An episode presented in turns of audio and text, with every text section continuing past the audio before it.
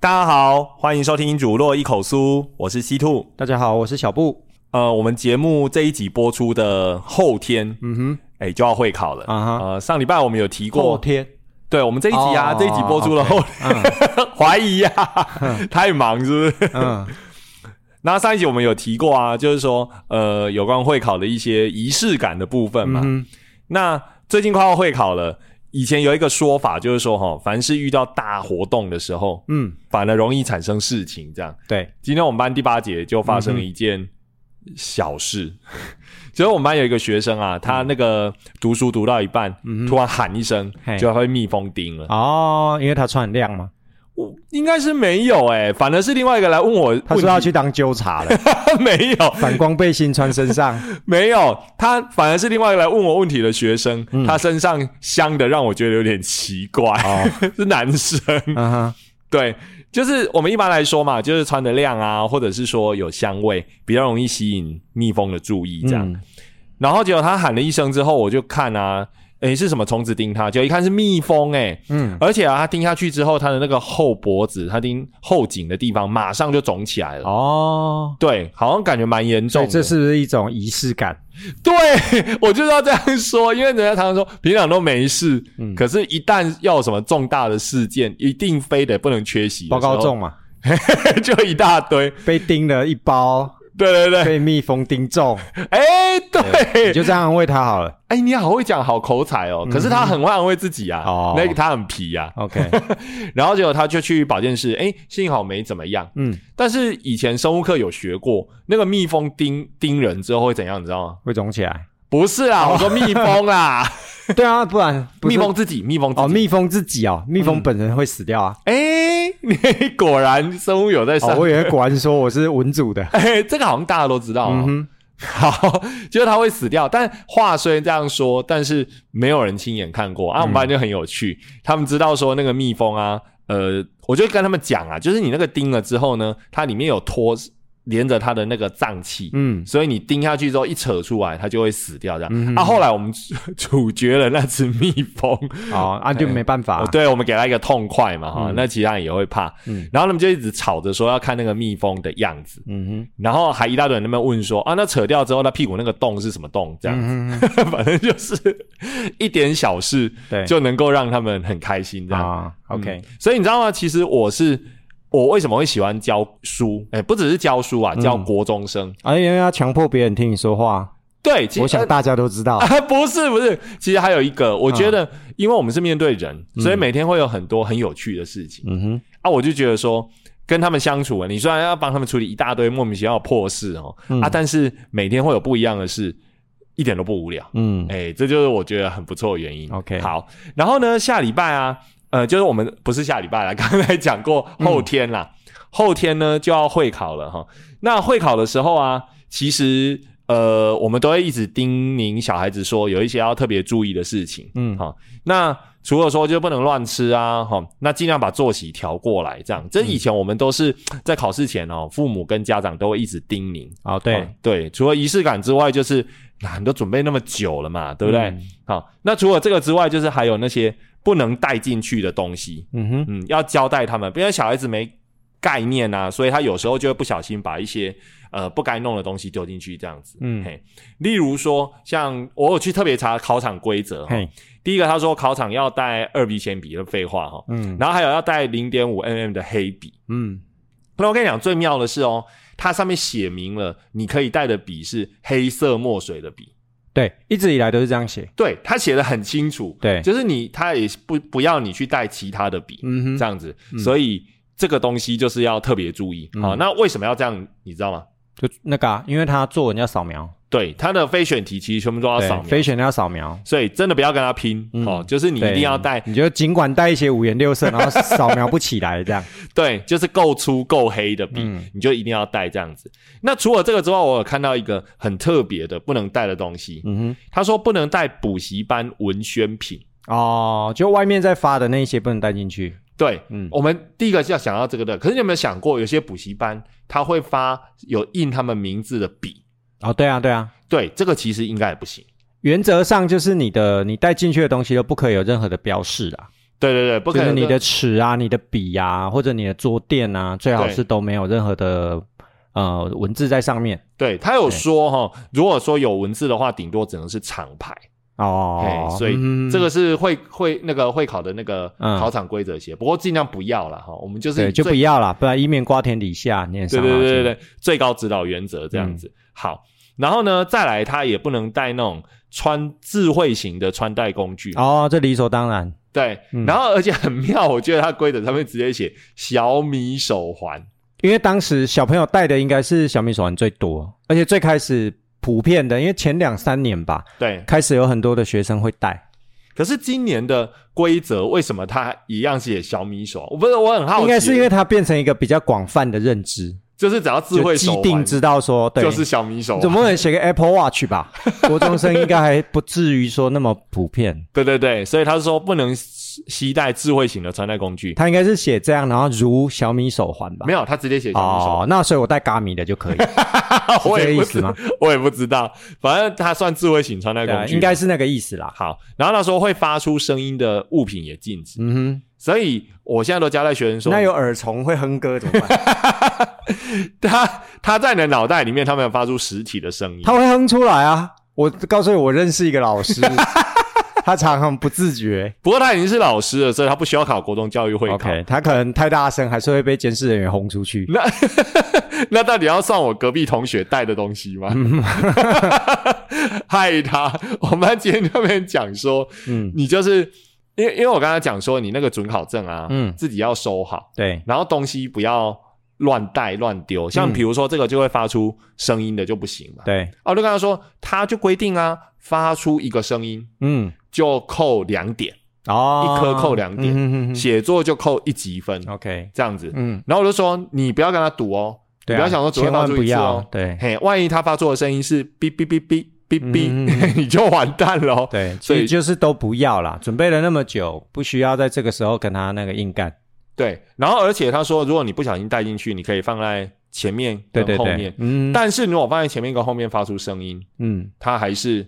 还是会扣分数，对对对啊，有我们班就在开玩笑说啊，那这样的话我不认可不可以？我说可以，你如果为了这个 丢了一个手表或者是手机这样，对，你要认也是，其实就不要带啊。我们以前我们的学生如果要上去市场的时候，我们有自己的休息区嘛，那我就会提醒同学说，你的东西除了文具跟准考证之外，剩下统统都留在休息室，嗯，老师会帮你保管这样子。没有必要带上去啦。对，其实我也说我会忍，我会人会待在那边。对啊，所以真的你连带都不要带。对，没有必要。对，然后它里面有一些不能带的东西，我觉得很妙，有点时代感。它有提到呼叫器哦，这文 这文案是没改，是不是？对，我觉得我当学生就没有呼叫器了。我当学生的时候有。有，但是我用不起，应该爸爸妈妈不给你用。对我爸没有呼叫器，你也不需要。哎，说我我真的很怕，因为我们班很爱问东问西。我如果让他看的话，他不知道会不会问我呼叫器是什么，就 B B 扣嘛。他们应该不知道，他们应该没看过，对对对？嗯。然后还有另外一个有那个时代感的东西，电子词典。哦，快一通是不是？他把电子词典也列上去，谁会带那进去啊？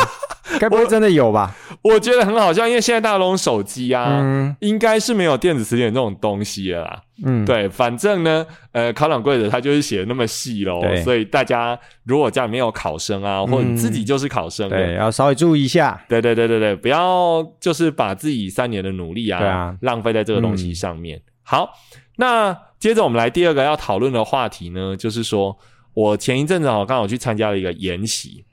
嗯，然后这个研习啊，它是一个整个下午的研习，这样，而且它是线上的。对。啊，那我们前一阵子因为疫情的关系哈，我们都是老师嘛，我们都有经历过那种线上的那种惨状。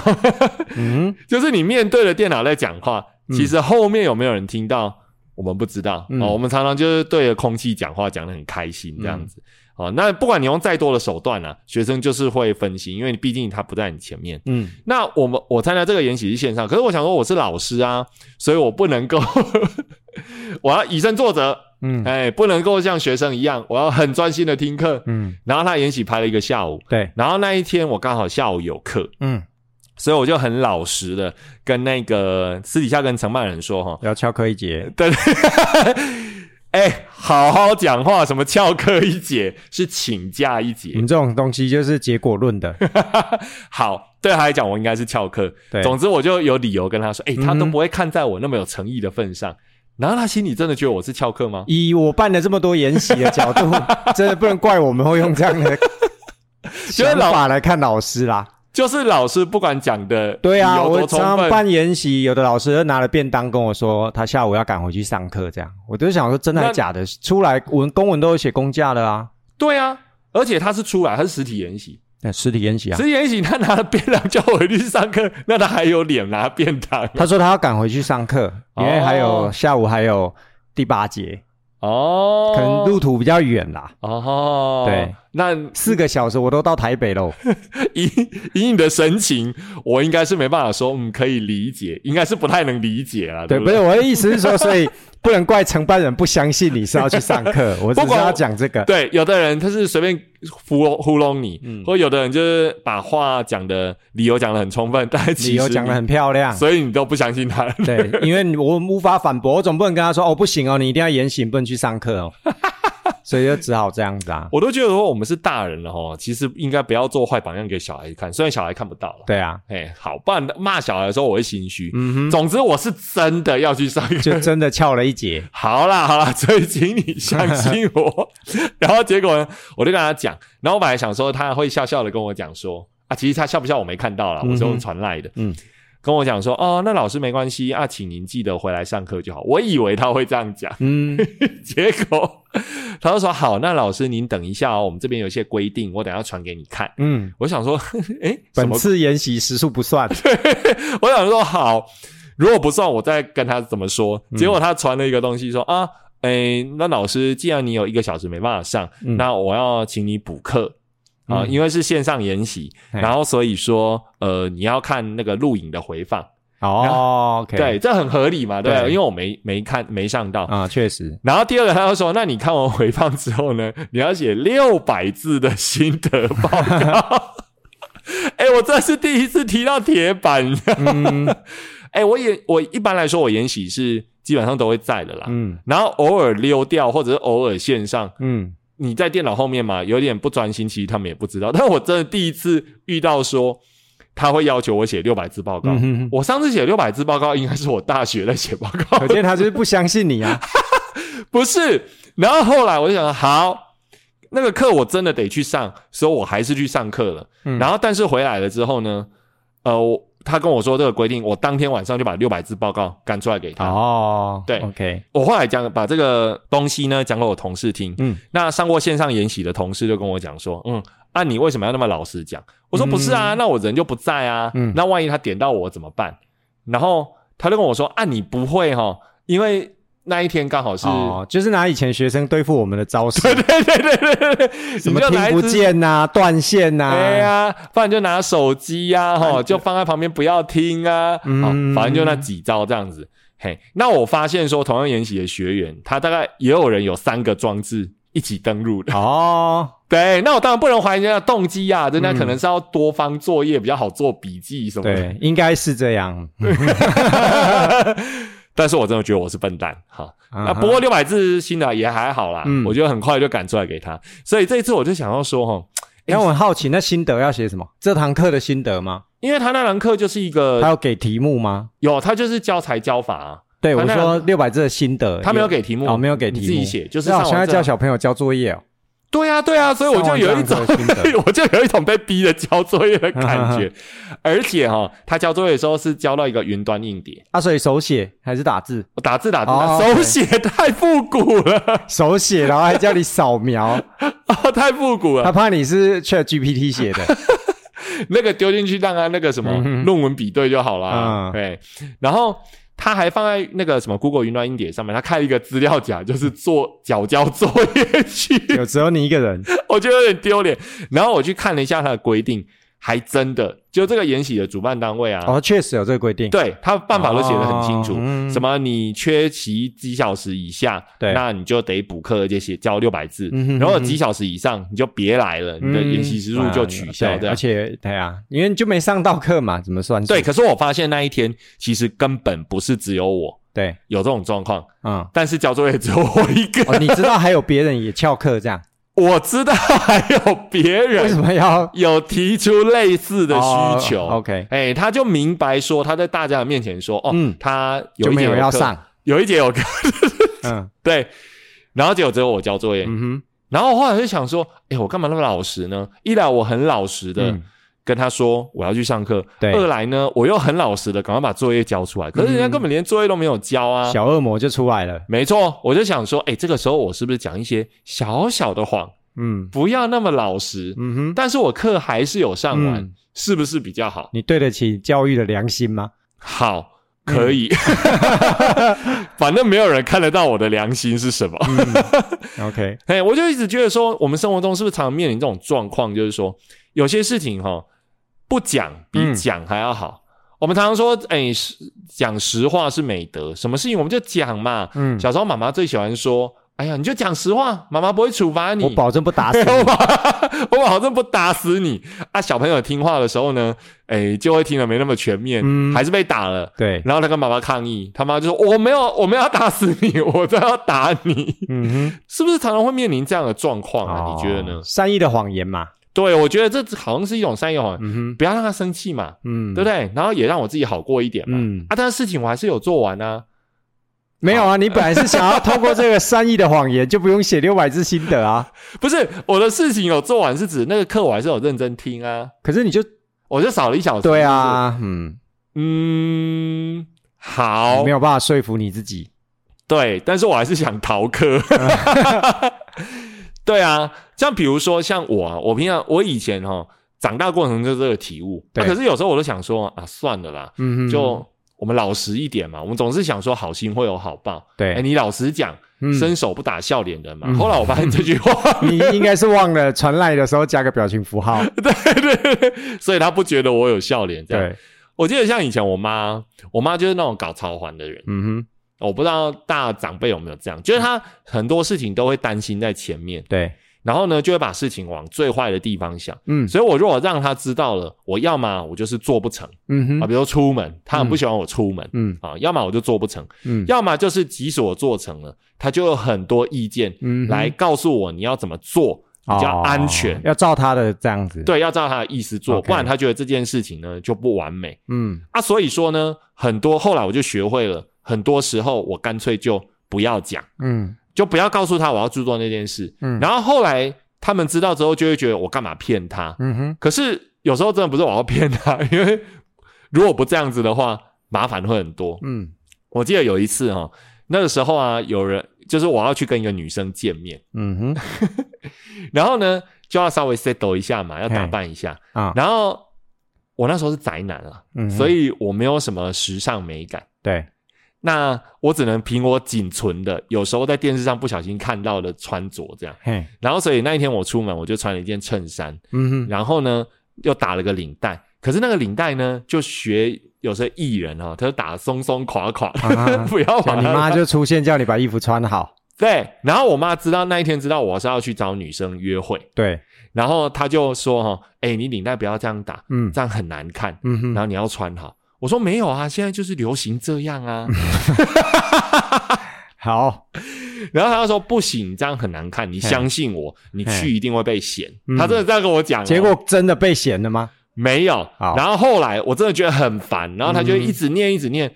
后来我很生气的就不去了，没有，跑到厕所里面去，深吸了几口气，然后一边考虑说我这次要不要就范，要不要听他的把领带打好。OK，后来呢？我当坏宝宝了，哦，就没有打好。对，然后呢，我从厕所出来的时候，我没有动那条领带，我还是当着他的面出去。妈妈心都碎了。对，然后我妈还在后面讲说：“哎呀，你卖啊呢啦，你听我的啦，你红点呐。”这人家乡土剧呢，真的。那一次是我开始变坏小孩，啊我决定我要当坏小孩。OK，结果我出去呢，当然没有被念啦、因为跟那女生才认识没多久啊，她哎怎么可能会去管你东管你西？就算他 murmur 也是 murmur 在他心里也不好意思说，对对对，他当然不会当场指正你，我希望他有听到所以他就这样子，那一次就这样结束了。啊，然后我妈搞超环的个性其实都没有变，所以像我出门，我真的很不爱跟她讲，嗯因为她就觉得说你可能会出车祸啊，嗯，啊，你可能会被人家骗呐、哇，这么看衰自己的小孩啊，对，她会觉得说我我出门的时候我就是会被那个会车祸啊，会什么？会被诈骗集团骗。哦，哎、我说我要去都市的时候，我一般男生出去应该都是一般家人都是怕说你出去不要对别人怎么样，对对对，他应该担心我去骗女生才对对啊怎么会？反正他就很担心，嗯。然后就一直念，然后很不爱我出去，所以我真的很不爱讲。啊。像最近我爸不是买新车嘛，嘿。前几集有讲，那买了新车之后呢，其实我爸老人家啊比较少开，对，但是他想说出去的时候还是有一个比较不用担心随时会抛锚的烂车比较好，啊还是要开这样，对，所以就讲好说，如果我们出远门的话，嗯，我就开这台新车。哎，啊，我妈现在因为身体的状况，有时候要回诊。对，那回诊的时候，我们就讲好说，去台中就开那台新车载他去，嗯哼，这样子让那台车有用武之地。嗯，结果我前两天回去的时候，我妈跟我约好时间，我要载他去回诊的时候，还特别交代我说：“你不要开那台新车，为什么？你要开就因为他说你对那台新车不熟。”哦，很不熟。我要特别强调，我那台新车其实跟我的我自己在开的这台车是同型号，只是不同车款而已。嗯嘿，不熟，你不要开，嗯这样我会怕。嗯你开你那台，我宁愿坐旧车，嗯你开你那台就好了。嗯所以很多事情哦，我才甘愿不讲。嗯，哎啊，所以有时候我我觉得听到这个的时候，你先别急着怪说对方干嘛就是要骗你。我觉得有的时候在两个人的相处里面，是不是应该去想一下说这件事情可能会引发的后果是什么？嗯，这就我们常常讲可能善意的谎。可是我学生这样告诉你呢？哦，他他你说他告诉我说我会，对啊我会，他觉得说了你会生气，那我干脆不说。哎，那我就会让他看到他跟我说了之后我不生气，我真的会做到这件事。哦他如果说他把你什么东西弄坏了，如果我话已经说出口说，然后作业也没有写，考试还作弊，我如果今天已经 你在挑战我极限是不是？对啊，哎，我跟你讲，我这个人个性是这样哦。嗯如果我今天我跟他讲的时候，我已经讲明了说，你跟我讲，我绝对不生气。OK，那不管他讲什么，我这次就不会跟他气。好，请大家把这个录音录起来。我都是这么，因为为了不要食言，嗯所以我只好好，忍。那以后学生就会先跟你说，老师，我诚实跟你讲，但你不可以生气。通常哦，我们都当老师那么多人，通常他这样讲，一定有鬼。哦，因为我不会这样承诺他。我不会，嗯通常这个时候我会说，我先听听看是什么事，OK，我会这样讲，我现在会这样讲。可是那下一次他就会知道啊，就会说我不想讲，因为你会生气。没有这个目标要很明确，这你就不知道。哦比如说他们弄坏东西，嗯像我小时候弄坏东西，我不敢讲，嗯因为比如说我打破水杯啊，嗯，我妈第一个关心的不是说什么我有没有被刺到啦然后就关心水杯啊。对，他会说你为什么要把东西打破，然后把我揍一顿。哦，我真的记得我有因为打破碗打破什么，嗯。然后就被处罚这样子。嘿，那所以说你说你刚刚说学生那个对不对？嗯。我会讲得很明确，我我我不喜欢事情模模糊糊的，嗯，所以我会跟他说，你们如果下次弄坏东西，你老实讲，嗯。我不会生气、嗯啊，我们负责把这个东西嗯哼，要赔偿啊，嗯。要处理，把它处理好，就你会把它笑。就是同一件事，对对对，那你就要一直灭火哎、如果一直出新的包，所以你讲这个之前，你要先评估他们值不值得你讲。好，OK，如果是同常出包的，我就会说你下次再这样，我就要俩工。结果还是俩拱。不是，我跟你讲，那个国中生的无敌破坏网真的太可怕了。OK，好，好，那这个是我的例子，那你呢？嗯你有什么就是你非得要讲善意谎言的时机？哦，职场上常常啊，比如说，比如说我要帮老师安排课程的时候啊，安排课务的时候啊，对，有时候可能有的老师会许愿嘛，他会希望说，呃，他要找一个跟他比较，他心目中觉得比较好搭配的老师。对，那我当然不可能都按照老师的要求去满足他们的一个愿望，对，因为我们自己还是有我们的规划啊，例如说同一个领域的老师不适合太多都放在同一届等等的。啊。但有时候我就会说一点就是善意的谎言，打消他的念头，这样。你是打消了，你不是承诺他要做、我从我没有我很少承诺人家什么的。哦，渣男等一下，这是工作上的。啊，工作上工作上因为你顺了故意就逆了少意，哦，这句名言我永远记得，所以不可能前辈，对，所以你不可能就是有老师跟你说啊，例如说啊，我明年的啊这那个某某科我可不可以跟谁搭配啊？那你就跟他说好，或者是什么。那你要拒绝他，你总要有个理由嘛。对啊，那有时候拒绝的时候的这个理由未必是真的。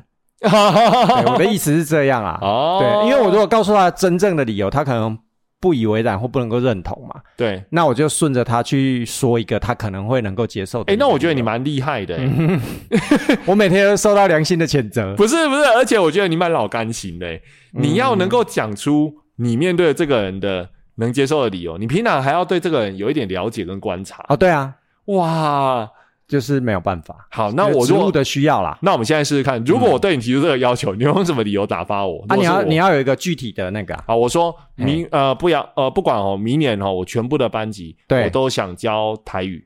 嘿，好啊，等一下，哦、不行，这个是你现在亟待解决的问题。啊对对对对我我是在帮你解决。其实你已经不知不觉陷入我的一个天坑里面。好，不管，假设我们明年缺台语老师啊，那相反相反，嗯哎，我说啊，不要，就像你刚刚说的一样，嗯我说哦啊，我很讨厌什么老师，对，不要把你跟他配在一起。对我绝对不要把我跟他配在一起，嗯哼，好，而且我还要 A 老师、B 老师、C 老师、D 老师嗯来当我的任课老师，够无理了吧？一一般来说学校 不会有这种，没有人敢这样子讲。啊 好，现在就但是倘若是有的话，我会看一下他手上有哪些筹码。例如说，这他的任教科如果全校非他不可，对，好，那也许我们就做一点让步。对啊，因为全校就可能就真的他就是非他不可。好，如果全校但是我们好像没有这种人。好假设嘛，假，设假设，好，如果非我不可，非比如说最近什么职务出缺啊，嗯哼哼，然后哦学务主任是不是？是那都顺着你啊，你不要乱讲，我从来没有说过，你要教什么都给你。我是假设，假设，嗯哼，嘿，那以我的这种个性，以你对我的了解，嗯。你觉得你会用什么理由打发我，我就能够接受？就是你讲一个理由，你觉得以我的个性、啊，嗯通常我就不会跟你计较了，这样哦，应该是公平吧？哦，公平，对，啊，以我对你的了解，可能就是在配课上面或排课的时间的安排上面，能够做到让你公平，你应该就会让步了。哦，你会觉得说你就会说，例如你是教一班好了，好，那我就会拿二班啊、三班啊、四班配课的例子的样态给你看，其他班级是这个样子。嘿，对，所以你的也不错了，这样子。通常我就会接受，对对对对对，嗯，有点道理耶。突然觉得不是很甘心，是不是？竟然被摸透了。不是，至少比我们的前辈会边摸你的背把你送出去。对了，我觉得还是要有一个说法啦。啊，有时候这也对啊，但这其中有多少是善意的谎言？而且我觉得给说法是一种尊重。对啊，对啊，对啊，对不对啊？？你如果连说法都不给，你一一口回哎，绝，这是我们前辈教的。欸我去受训的时候，嘿，我们有一堂课，有一天晚上，叫做打发人。在那个除除训班的时候嗯，他请来了老校长来帮我们上课，他就跟我们说：“你们搓圆仔高手，不管哎 对，硬要王咿呀红啊，对，然后他的意思就是说，你行政来业务单位，不管你做什么，反正呢，你只要有一套说法嗯，就好。哎，你在做任何事之前，你不要连一个说法都没有，这就是所谓善意的谎言嘛。对你连说法都没有，连我这种没有去参加过主任训练，一辈子也应该不会去的人，对，好嗯，不会啊。二零 上一集有说过，你去保杯的时候，二零二三年有个机会，乱讲。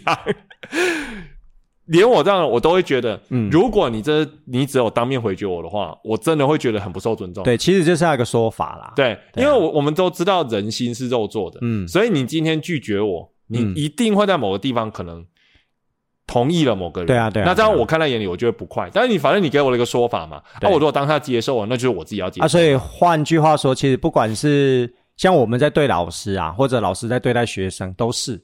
嗯就是你在做一个决定的时候，你做完了，你就要针对你的决定或你的行为有一个说法，有一个说辞，哦这样。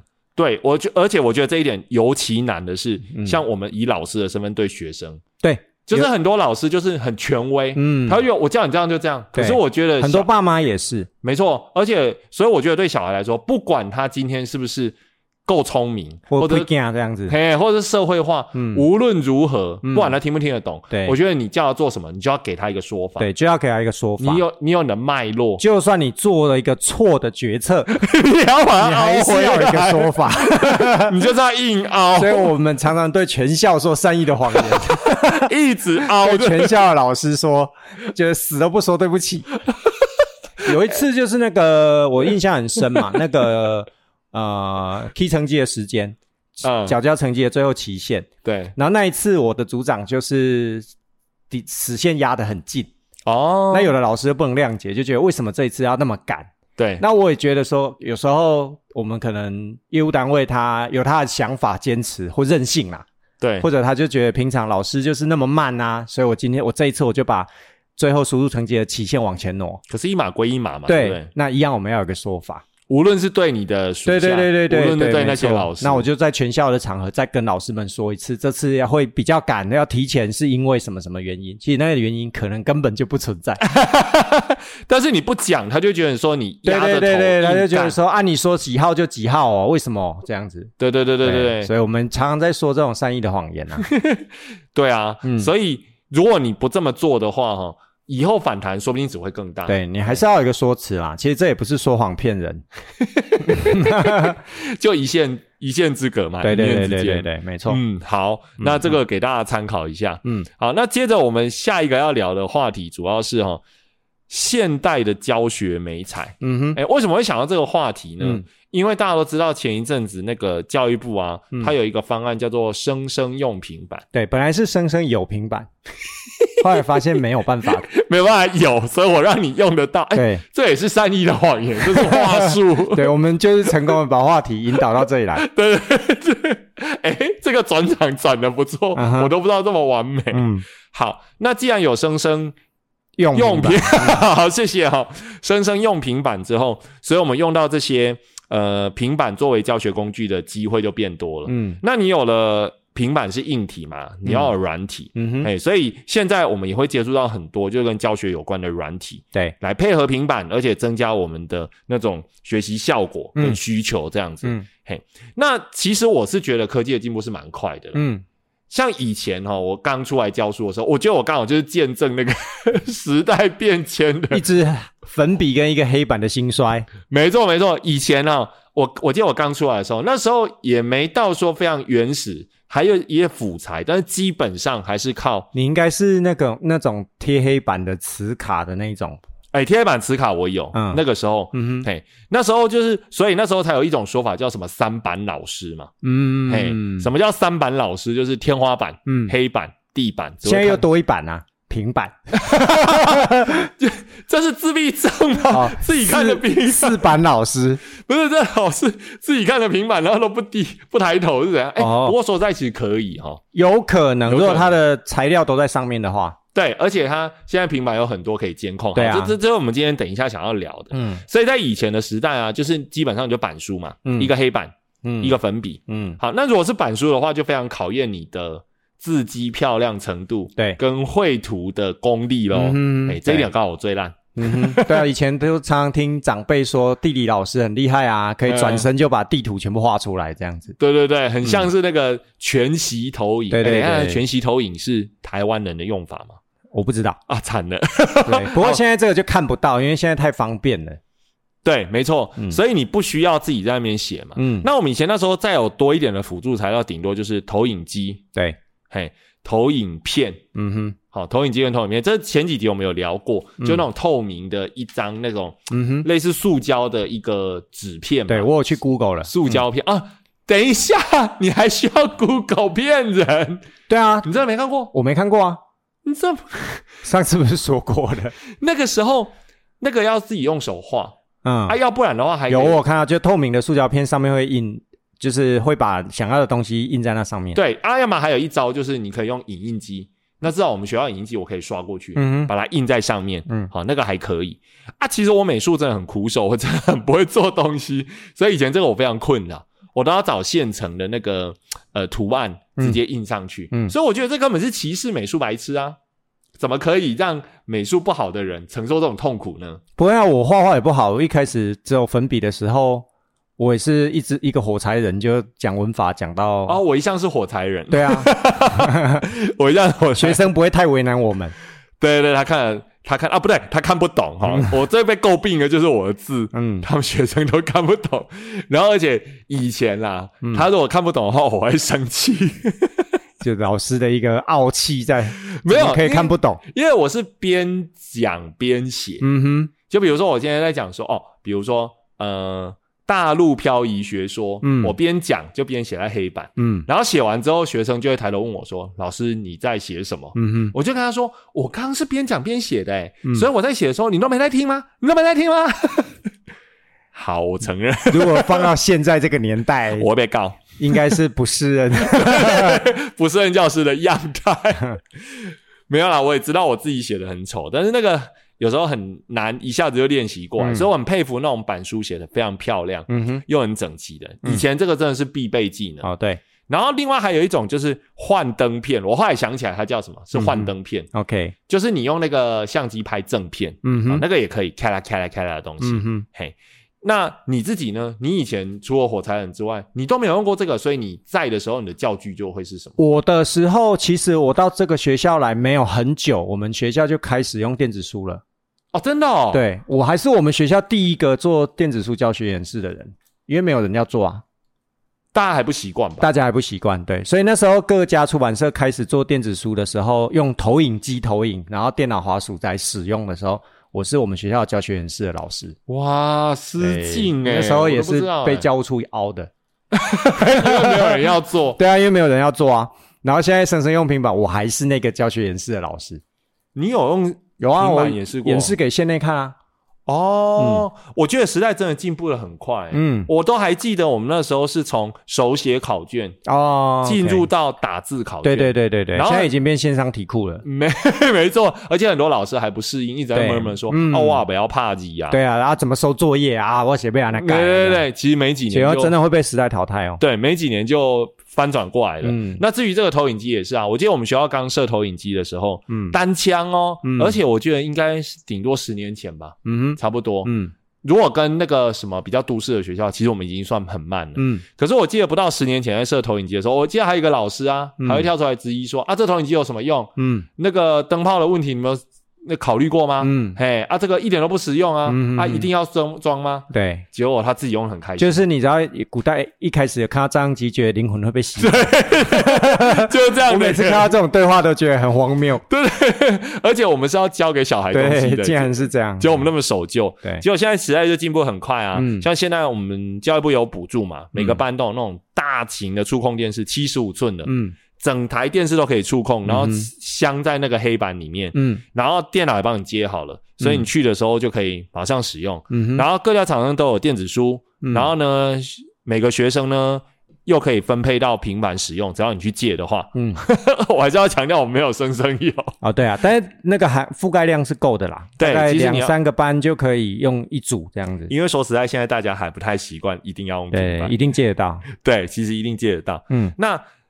其实我们在使用的时候，我会发现哦，好处是说，其实现在学生手机用很多，嗯，所以绝大部分呢，你就要用平板的基本功能都会，嗯，比如扫条码啦、输入网址啦、查资料 Google 啦，基本上都会，嗯。可是相对的来说，哈，还是有一些学生没办法，所以你用平板的时候，你变成还是要训练他们，嗯，怎么去使用，你不能预设他们全部都会，嗯，不然的话，一旦在使用上就会卡住，嗯。嗯。你在用的时候，你有遇到什么？状况吗？比如说平板，我是觉得学生其实并没有我们以为的那么会操作这一些美彩，对吗？哈，对他可能呃，你说扫扫 Q R code，那毕毕竟会嘛。那他们在外面的时候，可能手机拿起来扫 Q R code，这个是就扫虚宝，平常就会的。但是你说真的要从设定里面啊去找，就是说 WiFi 里面去设定它什么白名单，他们其实是不懂的。对他们不懂。然后再就是你说 Google 搜寻引擎，他知道 Google，但是他不会利用搜寻引擎。对，就关键字怎么下，他也不会下关键字。没错，没错。啊，所以这种新时代就是资讯能力的那种培养啊，其实，在现在的小孩子来说，其实并不，并不是我们以为的那么好。也就是说，我们上课用这些媒材，嗯也可以，也应该要顺便去培养他们的资讯素养。对，例如说一个账号的一个保密啊，要登入登出这一些，有甚至我觉得这种东西不需要提醒的，可是我们的学生还需要提醒。对，他们真的很不在意耶，嗯因为我们平板是每个班借来借去嘛。嗯然后我我在某些班上课的时候，他们就会说：“哎、老师，有一个账号还登录在里面，要怎么办嗯？”常常都有这样哎。对然后就说：“那你就要登出啊，嗯哎、你就不要去用啊。嗯好，那有了这些基本的东西之后，我们还是要有一些软体去配合它。嗯，嘿，那你们有用过哪些是比较常用的软体？我们挑个，我们一人挑个一样来跟大家简单介绍一下。OK。英文科的话，最早最早最早我是有用，先从卡户开始，这应该比较多人用。卡户应该很多人对，因为卡户就是可以把阅呃选择题里的题目，直接把它变成一个大家一起线上抢答的一个活动，啊，所以对，小孩子还蛮喜欢，而且他不用有账号，你就可以登录去做使用。这个应该有很多老师或甚至学生都有玩过。就即时抢答，对对对，然后还可以有分数。对，然后也可以小组竞赛啊，也可以个人竞赛。我们用个人比较多啦，因为小朋嗯友如果每一个人都有一个载具的话，其实干脆就让他们每一个人都参与在竞赛里面会比较有效，对，我觉得小孩子其实很妙啊，毕竟还是小孩子。还是有竞争的心呢、对对对，对，因为他最后还是会有一二三名站上那个讲台，没。错，而且即使是他很虚假，嗯就算你不提供什么奖励，对对对一二三名就是最好的，都不用准备糖果跟笔，对对对，所以我觉得我们小孩其实还是蛮单纯、蛮纯真的。对啊嗯嘿啊，然后而且你光是照本宣科其实很无聊，所以你要给他一些要素嘛。，对好，那你讲的是卡户嘛？。对啊，那我想要推荐的另外一款刚好跟卡户嗯有点关系，它也是那种哈，你做好选择题，然后让它线上竞赛，嗯但是它特别多强调的是它融入了更多游戏的元素，嗯，所以它的题目设计上来说跟卡户或者是 quiz 很像。嗯哼，但是它就是变成说他自己创造了很多游戏，那你可以把现成的题目套进去那个游戏。嗯那这个呢，我念哈，如果不标准，你要纠纠正我。嗯哼，它叫 Blue Kit，B 嗯。L A O O K E T，对吧、嗯嗯，b l u e Kit，好，可以，好，谢谢你。它其实它里面有说，你可以从你建好的那些线上的单选题，嗯。去汇入，然后汇入之后呢，他就会把你的题目呢弄套在他网站上的现成游戏，嗯。然后在免费版本就有好几个游戏可以选。嗯。嘿那刚刚我们有提到小孩的竞争心嘛，我觉得很妙哦。其中一个游戏他们最爱玩的，你最爱玩的叫做抢钱，嗯。昵称叫抢钱了，人家当然不是抢钱，嗯就是你答对一个题目之后呢，它就会出现三个宝箱。嗯。好，那这三个宝箱里面呢，可能会有从零块到一百块不等的金条，嗯就是分数啦，哈，金币。那还有一些就是说，你会损失百分之五十的钱，嗯，或是多百分之多少的钱，嗯这是一种。就机会跟命运嘛，对，机会命。然后另外一种就是你可以抢人家的钱，嗯一次抢光光，抢到人家全身光溜溜，或者是说你可以抢百分之十、嗯百分之二十五这样。嗯嘿，那其实就这样而已哦，没没没别的，就是以分数来学啊。然后那个题目就完全是四选一选择题，，对，嘿这样哦。那我一开始觉得说啊，不就这样而已嘛，嗯嘿啊，我不知道给学生玩的效果怎么样。结果你知道吗？学生的竞争心我们真的不能小看，嗯光是这样，他们玩到快要翻过去，因为他多了一个可以抢夺人家分数的哦，那。不玩一玩，最后就变成要处理班上一些纷争，我很怕，但到目前为止还好。嗯你玩一玩有比较激动的班，就一直喊说不要抢我的钱啊！然后再来，嗯因为他可以自己取这个游戏本身啊，嗯，他可以自己去取自己的名字，啊，跟卡户一样，对，所以你不见得知道这个昵称是谁对，啊。当然我们要教育他了，你不要取那种会骂人的，你可以自嘲，不要嘲别嘲弄别人这样。所以他们就会开始问说：谁啊谁啊，谁是秀碧啊？秀碧是谁啊？跟我抢我的钱？嗯然后呢，谁又抢我的钱？不要再抢了啦！哦，嗯真的很热闹，嗯而且哈、他不知不觉，因为他只是四选一嘛，嗯所以他很适合那种就是很单纯，比如说你考单字，嗯，好，你一个单字，然后有四个中文让他选这样对，啊。他可能才二十题，可是他一次可能要玩个五分钟，所以每平均每一题你可能要嗯 run 个三四遍，你会遇到个三四遍，所以你很自然的就会熟。嗯而且我发现，就是那些平常对念书比较没兴趣的，嗯他即使题目的答对率很低，他也会想办法去翻课本，嗯或者是想尽办法，就是要答对题目，因为你答对题目才有抢人家的机会。嗯，对，嘿，所以只要融入游戏的要素，其实可以很容易让学生就是嗯投入，嗯而且不知不觉就练习到。嗯嗯，，所以我也蛮推荐这个 Black，你还没用过对不对？呃，我没有用过，嗯反正你题目是现成的，我觉得你下次可以试试看。嗯，我的题目不是现成的啊我是说你已经在卡户那边建啊，或者是 Quiz 那啊，边它可以建两个可以互动吗？诶，它可以直接汇入的是 Quiz。哦，啊，如果卡户跟 Quiz 可以互，你就转嗯转转就好了。好所以其实都非常方便。嗯嗯，那现在其实是资讯时代啦，所以如果说像我们在教啊，比如说你自己有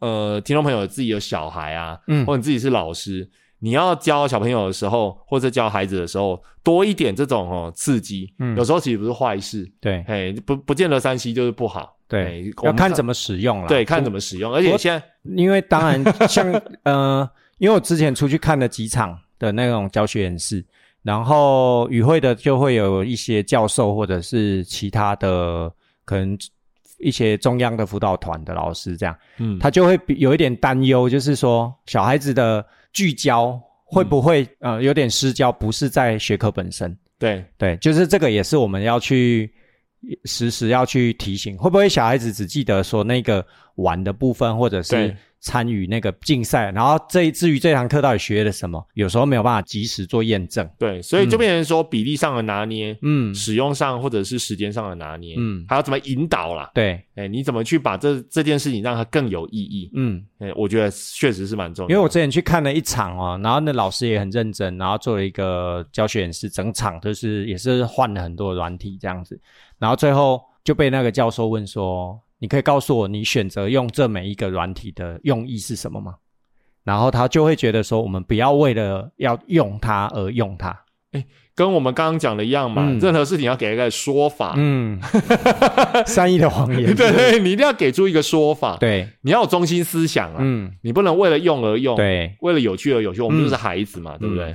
嘿啊，好，那我们今天时间也差不多啦，嗯就先聊到这边。那欢迎大家到 Apple Podcast 帮我们五星点赞、留言、分享给你的好朋友。那我们的 IG 账号呢，也欢迎大家来找我们聊天，呃，交流意见哦。好，那我们拜拜。拜拜。